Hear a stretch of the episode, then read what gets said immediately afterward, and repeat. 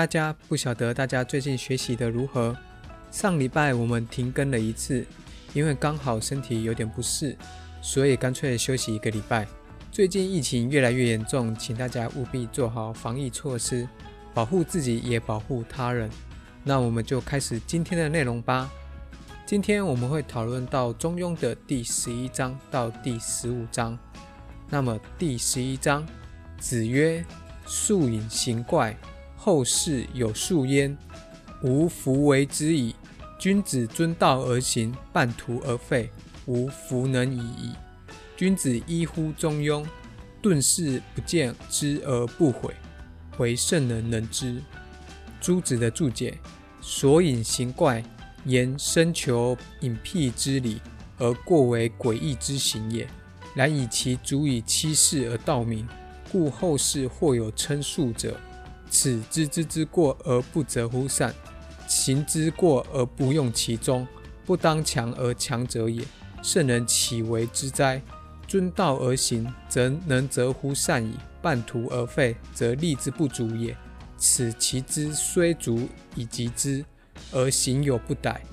当强而不强者，圣人于此，非免焉而不敢废，盖自成无习，自有所不能止也。不为所引行怪，则依乎中庸而已，不能半途而废，是以顿事不见之而不悔也。此中庸之成德，知之敬，人之智，不赖勇而欲儒者，正无夫子之事，而犹不自居也。故曰为圣人能之而已。我们的导读第十一章颇能跟现代社会呼应。这一章主要论述世间有两种类型的人。此两种人是子思所不能认同的。第一种是素隐行怪类型的人，此种人就是剑走偏锋，越是荒诞不羁，越能吸引他人的注目。所以现代社会总是会有特立独行的人，让人以为他可能很有料。其实特立独行不是不好，若是为了心中的正义，不随波逐流，自然该特立独行。这是众人皆醉，唯我独醒。但是为了特例而特例，为了吸引别人而特例，此自然不是多好的一件事情。而子思所反对的就是后一种人，为了吸引别人的目光而特立独行的人。其次，第二种人是半途而废的人，虽然比素隐行怪的人好一些，但是因为不能自信其心而被他人所动摇，所以最后放弃了中庸之道。这个当然子思也不能认同。子思所认同的，就是坚持心中的正义，即便没有掌声，没有观众，此生可能默默无名，但还能够坚守终身而毫无悔恨之人，这才是真正的人。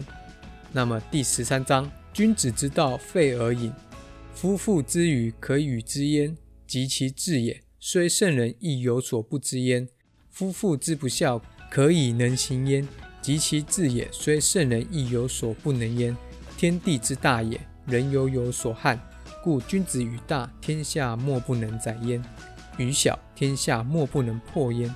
诗云：“渊非立天，鱼跃于渊。”言其上下察也。君子之道，造端乎父，其极次也。察乎天地。朱子注解：君子之道，自尽夫妇居士之间，远而至圣人天地之所不能尽。其大无外，其小无内。可谓废矣。然其理之所然，则隐而莫之见也。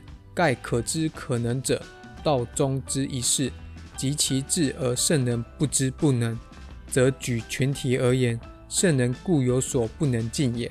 我们的导读第十二章是只是交代自己对于君子之道和圣人的理解。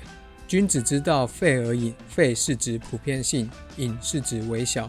所以，君子之道是普遍在任何事物之上，即便是在微小的事物，他们也是隐含着君子之道。所以，像是夫妇之事这样微小的事件，它也是隐含着君子之道。换言之，君子之道无所不在。当然，这一章所讲的君子之道，可能讲成天道会比较适合。君子之道应该是要理解成君子学习天道流行变化而已。其次，只是对于圣人的理解，并非无所不知、无所不能。只是认为圣人亦有所不知，亦有所不能，因为圣人之所以为圣人，只是知道天道天理。至于知识之理，它是无穷尽的，所以自然不能说圣人可以穷尽一切事物之理。所以圣人并非无所不知。其次，圣人亦只是能够行个道德善事，至于天生神力，也不是圣人的职责。自然也不能说圣人有神一般的能力，所以圣人亦是有所不能。第十三章，子曰：“道不远人，人之为道而远人，不可以为道。”诗云：“伐柯伐柯，其则不远；执柯以伐柯，敏而视之，有以远。故君子以仁治人，改而止。树为道不远，失诸己而不怨，亦勿施于人。君子之道是：丘未能一焉。所求乎子，以事父未能也；所求乎臣，以事君未能也；所求乎弟，以事兄未能也；所求乎朋友，先师之未能也。庸德之行，庸言之谨，有所不足，不敢不勉；有余不敢进，言故行，行故言。君子胡不昭昭耳？朱子的注解：道者，率性而已。故众人之所能之所能行也，故常不远于人。若为道者，厌其卑近，以为不足为，而反误为高远难行之事，则非所以为道矣。言人执科伐木以为科者，比科长短之法，在此科耳。然犹有彼此之别，故伐者视之有以为远也。若以人治人，则所以为人之道，各在当人之身，出无彼此之别，故君子之治人也。即以其人之道还治其人之身，其人能改，即止不治。盖则之以其所能之能行，非欲其远人以为道也。子臣弟友四字绝句。道不远人，凡己之所以责人者。皆道之所当然也，故反之以智者而自修焉。我们的导读第十三章是比较有深意的一章。这一章主要探讨我们应不应该以道德规范要求别人，因为我们都不喜欢被别人斥责，但总是喜欢斥责别人，而且都是标榜道德的高大上，所以我们总是会听到道德就觉得头痛，很有压力。但其实这些压力都不是道德所给予的，而是别人所给予的。真正的道德是亲近人的心，而不是远离人的心。所以，只是认为道德不是拿来要求别人，而是拿来要求自己。只是举孔子为例子，孔子认为自己都做不好，子承弟友这四个身份该有的行为。但孔子真的做不好吗？当然不是，孔子真的做不好，而是孔子知道。尽善尽美的道德规范是拿来要求自己，所以对孔子来说，他所做的永远都是不足的。因此，道德规范不是拿来要求别人，而是拿来要求自己。接着第十四章，君子素其位而行，不怨乎其外；素富贵，行乎富贵；素贫贱，行乎贫贱；素夷狄，行乎夷狄；素患难，行乎患难。君子无路而不自得焉。在上位不临下，在下位不圆上。正己而不求于人，则无怨。上不怨天，下不尤人。故君子居易以以命，小人行贤以侥幸。子曰：“色有事乎君子？失诸正故，反求诸其身。”我们的导读此段因为朱子的注解比较零碎，所以我们就略过不提。第十四章有两个重点，第一个重点是强调君子循一道。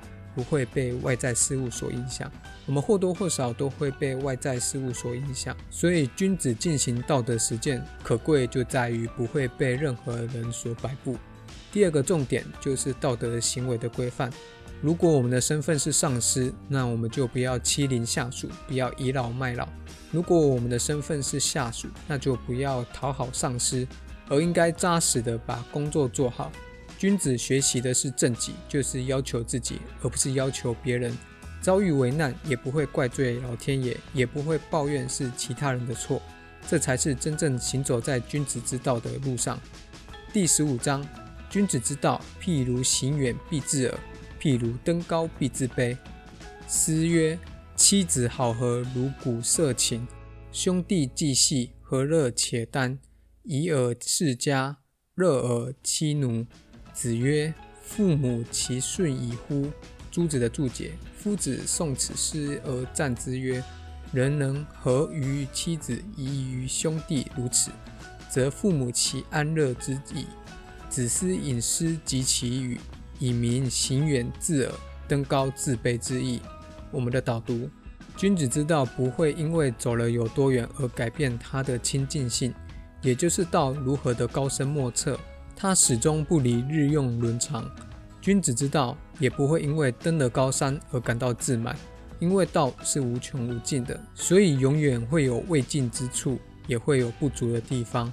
但是只要能够做到家庭和乐，此自然是君子之道。今天我们讲完了《中庸》的第十一章到第十五章，这五章的主旨刚好比较分散，所以较难凑成一个论题。我个人觉得比较有意思的是第十三章。因为他专门讨论道德是要求自己，还是拿来要求别人的问题意识，是很值得大家多多参考的。如果你喜欢我们今天的整理，请不要吝啬的按下订阅或关注，并分享给其他有兴趣的朋友。感谢大家的聆听，我们下一讲再见喽。